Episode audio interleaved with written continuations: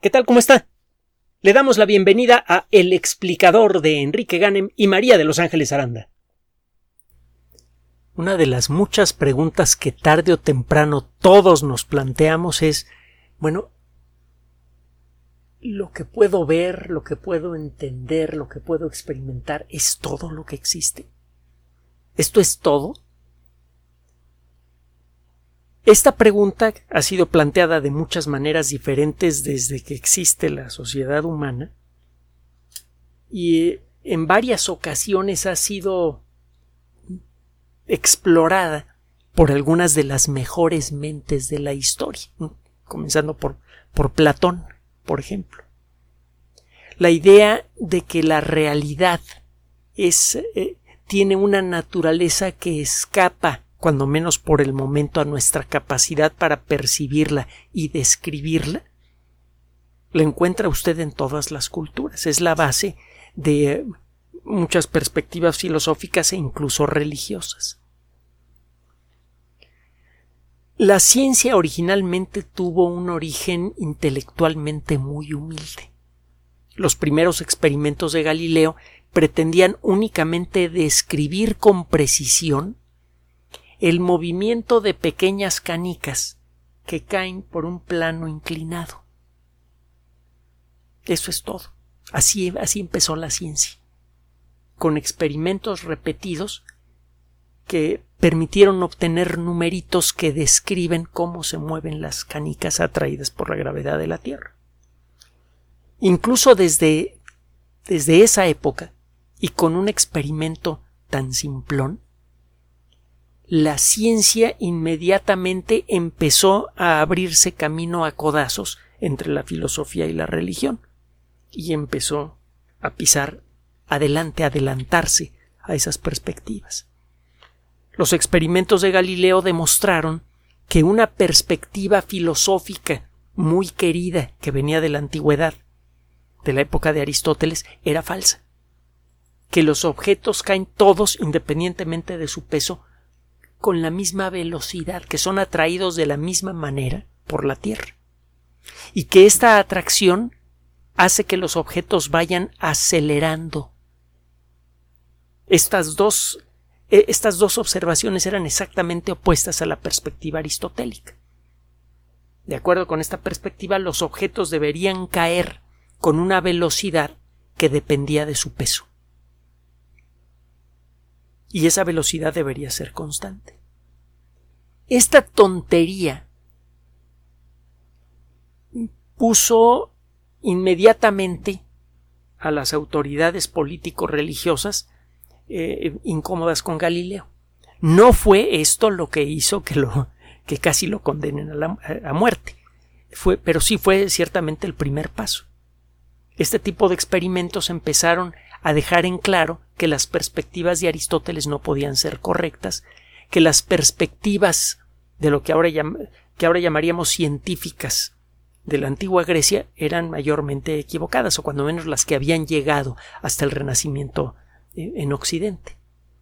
Y sobre esas perspectivas se construía todo un castillo de naipes filosófico que sustentaba el funcionamiento del sistema político religioso de la época.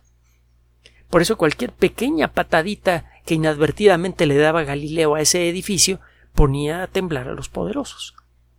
Y esto se hizo más patente cuando Galileo expuso con argumentos bastante simples, quizá un poco más simples de lo que debería, el, eh, el, principio del movimiento de la Tierra alrededor del Sol, en un libro escrito en italiano y que podía ser leído por cualquier persona que supiera italiano, que ya había muchos en aquella época. El libro se llama, desde luego, El diálogo de los dos sistemas máximos del mundo. Y este libro inocente lo puede usted descargar libremente en forma gratuita y honesta de sitios electrónicos como el proyecto Gutenberg. De entonces para acá, la ciencia ha revelado que muchas perspectivas que teníamos sobre la realidad son falsas. Y automáticamente, de manera lógica, este nuevo, de, este nuevo conocimiento pone en entredicho muchas de las perspectivas filosóficas religiosas y más adelante políticas sobre las que ha descansado la estabilidad de la sociedad. Eh, póngase a ver los ejemplos que hemos utilizado eh, más seguido, eh, el caso de Newton, el caso de, de Darwin, pero en casi cualquier rincón de la ciencia se encuentra usted lo mismo. Cualquier nuevo descubrimiento realmente importante, sea del mundo de la física, de la química, de la biología, de la geología, le da una sacudida emocional a toda la sociedad.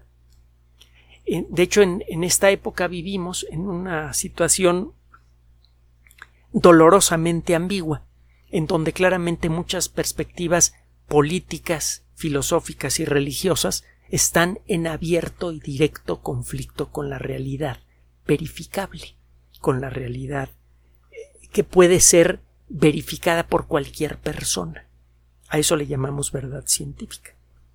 No la verdad que viene del Olimpo de la ciencia. Esa verdad no existe.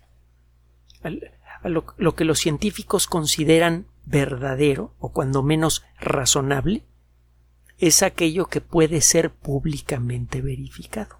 Eso es lo que le da su fuerza a la ciencia, por cierto. Bueno, en la actualidad queremos tener una idea más o menos clara de cómo funciona la realidad. La realidad está hecha de cosas como este ratón de computadora. La realidad está hecha de objetos materiales y de fuerzas que actúan sobre esos objetos. La gravedad, por ejemplo. La ciencia reconoce la existencia clara de cuatro fuerzas fundamentales, es decir, de cuatro mecanismos que permiten que un objeto afecte a otro sin tocarlo. La más conocida de todas es la fuerza de gravedad. La Tierra puede afectar el comportamiento de mis llaves sin que la Tierra toque a mis llaves. Si suelto yo mis llaves se caen al suelo. Lo mismo pasa con la fuerza electromagnética que puede tener muchas manifestaciones eh, secundarias. Por ejemplo, se puede manifestar en forma de un campo magnético, de un campo eléctrico, en la forma de, eh, de, la cohesión entre los átomos, que es lo que le da textura a los objetos, en la forma en la que las moléculas pueden intercambiar átomos, la química a final de cuentas es consecuencia de la fuerza electromagnética, el aspecto de las cosas. Luego vienen otras dos fuerzas fundamentales que nos costó trabajo descubrir. Las primeras dos son obvias porque le dan sentido a las cosas que vemos, a las cosas que tocamos, a las cosas eh, con las que entramos en contacto en nuestra vida diaria hasta la comida. Las otras dos fuerzas fundamentales solamente las conocimos cuando comenzamos a explorar la estructura de los átomos. Las otras dos fuerzas se llaman fuerza nuclear débil, que es responsable por muchas, aunque no todas, las instancias de radiactividad. La fuerza nuclear débil tiene mucho que ver con la descomposición de los átomos de uranio, por ejemplo, y el funcionamiento de los reactores nucleares. Y la fuerza nuclear fuerte es la que permite la existencia de los núcleos atómicos. Los protones positivos que hay en el núcleo de un átomo de oxígeno, hay ocho protones positivos en un átomo de oxígeno, experimenta una fuerza de repulsión verdaderamente bestial. Todos tienen la misma carga eléctrica y las cargas eléctricas iguales se repelen y la intensidad de esa fuerza aumenta mucho al disminuir un poquito la distancia. La fuerza de repulsión entre los protones en el núcleo de un átomo de oxígeno es vastísima. Entonces, ¿cómo es posible que los átomos de oxígeno duren miles de millones de años. Millones de millones de años probablemente. Sabemos que existe una fuerza de muy corto alcance que solamente aparece entre dos protones cuando estos protones están a una distancia es similar a su propio tamaño. Un protón es cien mil veces más pequeño que un átomo. Y un átomo mide una diez millonésima de milímetro, haga usted sus cuentas. Cuando dos protones están a una distancia de aproximadamente la cien milésima parte de una diez millonésima de milímetro, se pegan, aunque existe una fuerza de repulsión vastísima entre ellos. Esto es lo que permite la existencia de los núcleos atómicos. Estas cuatro fuerzas fundamentales han sido descritas con gran precisión se ha estudiado su estructura y se ha visto que están interrelacionadas. Por ejemplo, la fuerza electromagnética y la fuerza nuclear débil parecen ser dos manifestaciones diferentes del mismo fenómeno fundamental.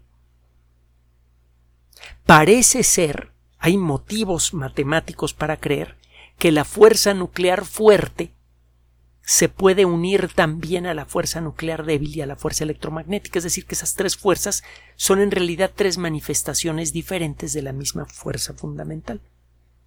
Y hay uno que otro chalado que cree que la gravedad puede entrarle a este relajo. Es decir, que en realidad solamente existe una sola fuerza fundamental en la naturaleza con cuatro manifestaciones diferentes según las circunstancias. De eso trata mucho del esfuerzo que hacen los físicos en la actualidad, de encontrar un solo juego de principios expresable con un solo juego de ecuaciones que describan todos los fenómenos del universo. Las mismas ecuaciones que describen el funcionamiento de la fuerza electromagnética, de la fuerza nuclear débil, de la fuerza nuclear fuerte, son las que describen por qué los átomos son como son. Entonces, cualquier avance en el entendimiento de estas fuerzas de la naturaleza nos permite entender mejor cómo funcionan los átomos, por qué existen, cómo es que se integraron después del Big Bang podemos empezar a conocer muchas cosas fundamentales de la naturaleza si entendemos de una manera muy profunda a las fuerzas fundamentales del cosmos. Ahora, existe la sospecha de que estas fuerzas fundamentales no son toda la historia. Si usted toma las matemáticas super avanzadas que describen estas cuatro fuerzas fundamentales de la naturaleza, a partir de ellas, bueno, de tres de ellas, la fuerza nuclear eh, eh, eh, débil, la fuerza nuclear fuerte y la fuerza electromagnética, usted puede derivar una descripción de cuántas partículas fundamentales pueden existir. Y bueno, con el paso de los años hemos podido demostrar la existencia de esas partículas fundamentales cuya existencia ha sido calculada a partir de estos principios. Si en el universo no existiera la gravedad, ya tendríamos las ecuaciones completas para describir todo lo que hay en el cosmos. El problema es la gravedad. La gravedad pues, es muy real. No me diga que no se ha llevado usted un resbalón se ha dado usted un centón. Puede usted negar lo que quiera menos la fuerza de gravedad. Y agua si la niega porque luego es bien canija, tiene, tiene un sentido del humor bastante torcido la fuerza de gravedad. Aquel que niegue su existencia puede experimentarla en lo que normalmente usa uno para sentarse. Bueno, el caso es que la fuerza de gravedad existe. Si usted trata de acomodar la descripción matemática de cómo funciona la gravedad a la descripción de cómo funcionan las otras eh, tres fuerzas fundamentales se meten unos problemas espantosos. La teoría que describe cómo funciona la gravedad se llama teoría general de la relatividad. La teoría que describe cómo funcionan las otras fuerzas fundamentales de la naturaleza y sus consecuencias, los átomos, las partículas, se llama colectivamente mecánica cuántica. Y cuando trata usted de armonizar las matemáticas de la mecánica cuántica con las de la relatividad, se lleva unos berrinches espantosos. Se han hecho muchas, muchos intentos y nada. Existen muchos motivos, muchos y muy fuertes para creer que una teoría que pueda explicar con el mismo juego de principios cómo funciona la gravedad y cómo funcionan las otras tres fuerzas de la naturaleza sería una teoría que haría predicciones sobre la existencia de otras cosas reales cuya existencia no sospechamos. ¿Qué podrían ser estas otras cosas reales? Otros universos, por ejemplo. O cuando menos que el universo en el que vivimos tiene más dimensiones que las que podemos percibir con nuestros sentidos y con nuestros experimentos. El universo se volvería infinitamente más infinito de lo que es si tuviera más dimensiones. Y prácticamente todos los caminos que parecen conducir a la reunión virtuosa entre la relatividad y la mecánica cuántica sugieren la existencia de más dimensiones. Entonces, uno de los esfuerzos más grandes que hay en la física en la actualidad es precisamente el de encontrar la manera de unir la relatividad con la mecánica cuántica y hay varios caminos. Le hemos platicado de la teoría de las supercuerdas y le hemos platicado de, otras cosas más. Y pronto vamos a, comentarle en, una cápsula eh, futura cercana, le vamos a presentar una teoría que suena verdaderamente guajira y mafufa y que, bien podría ser correcta, fíjese, pero no le voy a decir ahorita de qué se trata. Mejor concluimos con esta capsulita. Mire, una de las consecuencias de los cambios que seguramente necesitan la relatividad y la mecánica cuántica para poder embonar podría ser la existencia de una quinta fuerza de la naturaleza. Las fuerzas de la naturaleza conocidas funcionan, excepto la gravedad, funcionan de una manera muy curiosa. Tiene usted zonas del espacio que tienen una cierta cualidad. Por ejemplo, hay una zona del espacio que tiene una cualidad que llamamos campo eléctrico. Una de las consecuencias de la existencia de esta cualidad especial en esta región del espacio es la existencia de una partícula. Antes lo veíamos de otra manera. Existen los electrones y de los electrones se emana un campo eléctrico. Y pues con la pena, pero no. Lo que existe es el campo eléctrico. Y el electrón es en cierto modo una consecuencia de la existencia del campo eléctrico. De alguna manera es el espacio con sus propiedades lo que parece ser más fundamental para explicar el funcionamiento de los electrones en un cierto sentido la materia, la partícula que llamamos electrón, es una propiedad, una característica del espacio vacío. Bueno, del espacio que está lleno de esta cualidad que llamamos campo eléctrico. Y lo mismo pasa con la fuerza nuclear débil y con la fuerza nuclear fuerte. Es decir, todas las fuerzas cuánticas de la naturaleza, las tres fuerzas que son expresables por mecánica cuántica, funcionan de la misma manera. Parecen ser propiedades del espacio dentro de las y en estas zonas del espacio donde se encuentra esta propiedad se puede manifestar la existencia de una partícula como consecuencia de esa cualidad. Incluso en el caso del bosón de Higgs. Bueno, se sospecha que al de que una forma de reunir virtuosamente a la relatividad con la mecánica cuántica suponiendo que existen otras cualidades del espacio, pero que solamente existen en otras dimensiones, no en las tres dimensiones espaciales que usted y yo conocemos. Las fuerzas básicas de la naturaleza que conocemos se propagan a través del espacio tridimensional que usted y yo conocemos.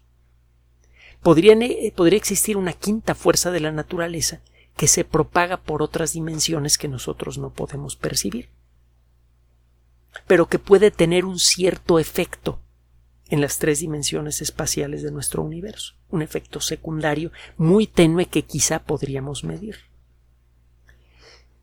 Sobre esta idea, desde luego bien desarrolladita, con, con, más matemáticas y menos rollo, es que varios grupos de investigación están trabajando en la búsqueda de una quinta fuerza. Recientemente fue realizado un experimento en el Instituto Nacional de Estándares, de Estándares y Tecnología de los Estados Unidos, que por sus siglas en inglés es el NIST. Es una institución que establece los estándares válidos en los Estados Unidos para toda clase de cosas. Por ejemplo, eh, las aleaciones que se pueden utilizar para la construcción de ciertas partes de un avión tienen que estar estandarizadas. No puede utilizar la aleación metálica que a usted se le pegue la gana. Tiene que utilizar una aleación metálica que lleve ciertos porcentajes de distintos elementos químicos y que pase por ciertas pruebas para ser aceptable para fabricar ciertas partes de un avión. el NIST se encarga de establecer esos y muchos otros estándares, por ejemplo, el estándar del tiempo. El reloj atómico más preciso del mundo en funcionamiento continuo en este momento se encuentra en el NIST. Y viene así desde hace mucho tiempo.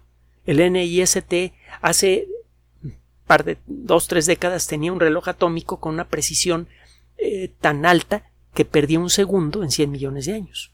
Perdía o ganaba un segundo en 100 millones de años. Ese es viejo. Ahora hay relojes atómicos que si los hubiera echado a andar usted cuando nació el universo hace 13.730 millones de años, todavía no habrían perdido ni siquiera una fracción mediana de un segundo. No habrían perdido ni una cuarta parte de un segundo. Y hay relojes que parece que se pueden hacer mil veces más precisos. ¿Para qué sirven? Otro día el platico, pero sí que sirven y mucho. Bueno, el NIST es un centro de investigación de altos vuelos en donde, entre otras cosas, se desarrolla material con características muy precisas. Allí lo que se hizo fue construir una esfera de silicio contra puro. Es un trabajo escandalosamente difícil de conseguir. El silicio es uno de los elementos, es el, quizá el elemento químico más abundante en la corteza terrestre junto con el aluminio. Está por todos lados, pero el extraerlo en forma ultra pura y darle una estructura molecular regular es escandalosamente difícil. Lo que hicieron estos investigadores fue aventar neutrones contra esta eh, esferita de silicio ultrapuro. Los neutrones son partículas fundamentales de la naturaleza muy chiquitas, prácticamente no les afecta la fuerza de gravedad, no tienen carga eléctrica, no les afecta la fuerza electromagnética, y por las características del silicio resulta ser mínimamente afectado por la fuerza nuclear débil y la fuerza nuclear fuerte. Si usted avienta neutrones contra estas esferitas de silicio, estos neutrones van a empezar a golpear contra los núcleos atómicos de una manera más o menos predecible. Bueno, no más o menos bastante predecible. Si hubiera alguna quinta fuerza de la naturaleza escandalosamente débil, se manifestaría desviando a los neutrones del camino eh, calculado por la mecánica cuántica. Si aparece una pequeñísima diferencia entre el comportamiento de los neutrones al pasar por el silicio, significa que hay una fuerza no reconocida de la naturaleza que no es ni la fuerza de gravedad, ni la fuerza electromagnética, ni las fuerzas nucleares débil y fuerte, que están afectando el movimiento de los neutrones. Lo que reportaron los investigadores en esta primera etapa del, trabajo es que no detectaron nada, pero esperaban eso. Este primer reporte que apareció en la revista Science eh, pretende describir el aparato que están utilizando, los principios sobre los cuales eh, planean trabajar y el resultado de una primera toma de datos para calibrar el aparato para asegurarse que está funcionando bien.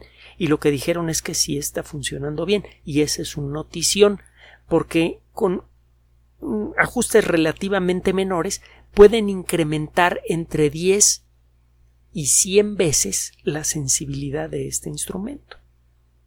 Y esto ya debería ser suficiente para empezar a ver pequeñas alteraciones en el comportamiento de los neutrones en relación al comportamiento teórico si es cierta la idea de que existe una quinta fuerza de la naturaleza.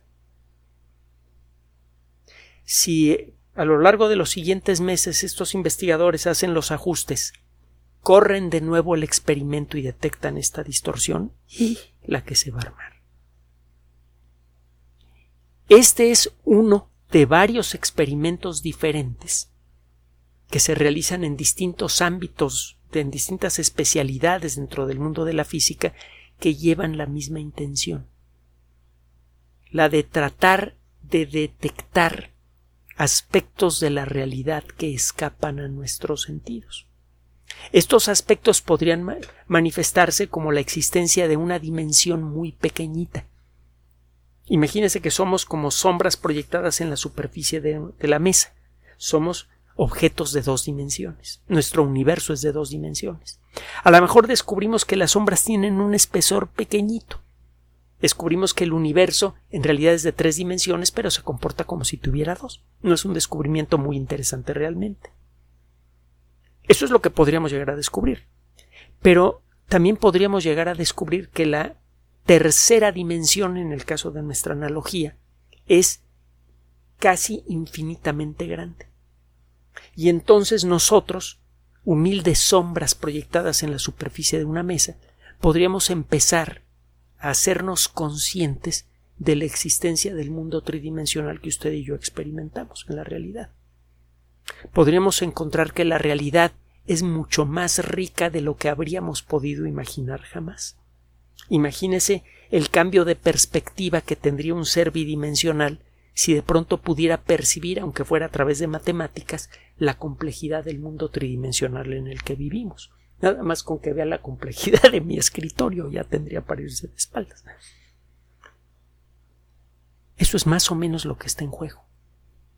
Podríamos descubrir que la realidad es inmensamente más compleja, rica y poderosa que lo que hemos distinguido con nuestros sentidos todas las generaciones de seres humanos desde nuestro primer ancestro hace más de mil años. Le digo, hay varios equipos de investigación, este es uno de ellos, que trabajan en esa dirección. Ninguno de ellos tiene evidencia suficiente para llegar a conclusiones definitivas, pero ciertamente todos tienen algunas sospechas bien fundamentadas de la existencia de algo más detrás de la realidad que percibimos y eh, además tienen buenos motivos matemáticos muy sólidos para creer en la existencia de esa realidad. Lo cierto es que, tal y como lo soñó en su momento Platón, estamos muy probablemente por descubrir que lo que llamamos realidad es una sombra distorsionada, proyectada en el fondo de una caverna y percibida con sentidos muy tenues y que la verdadera realidad es mucho más rica y poderosa, una realidad que cuando menos hasta donde alcanza hasta donde alcanza la imaginación de existir solamente podríamos percibir con matemáticas. Le dejo con esta última idea le espantan las matemáticas, trate de encontrar la manera de hacerse amigo de ellas o amiga de ellas. No es tan difícil como parece. Millones de personas se han vuelto amigas de las matemáticas. Considere que además de ser intrínsecamente bellas, las matemáticas aplicadas de la manera apropiada en el mundo de la física podrían convertirse en una ventana virtual a, a una realidad que sería más que infinita. Gracias por su atención. Además de nuestro sitio electrónico www.alexplicador.net, por sugerencia suya tenemos abierto un espacio en Patreon, el explicador Enrique Ganem, y en PayPal, el explicador patrocinio por los que gracias a su apoyo sostenemos este espacio.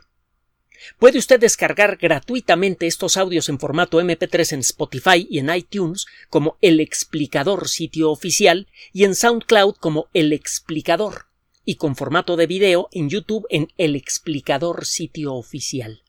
Recuerde nuestras redes sociales de siempre, Twitter Enrique-Ganem y en Facebook Enrique Ganem sitio oficial, El Explicador y los grupos que usted ya conoce. Finalmente, El Explicador siempre somos María de Los Ángeles Aranda y Enrique Ganem. Gracias.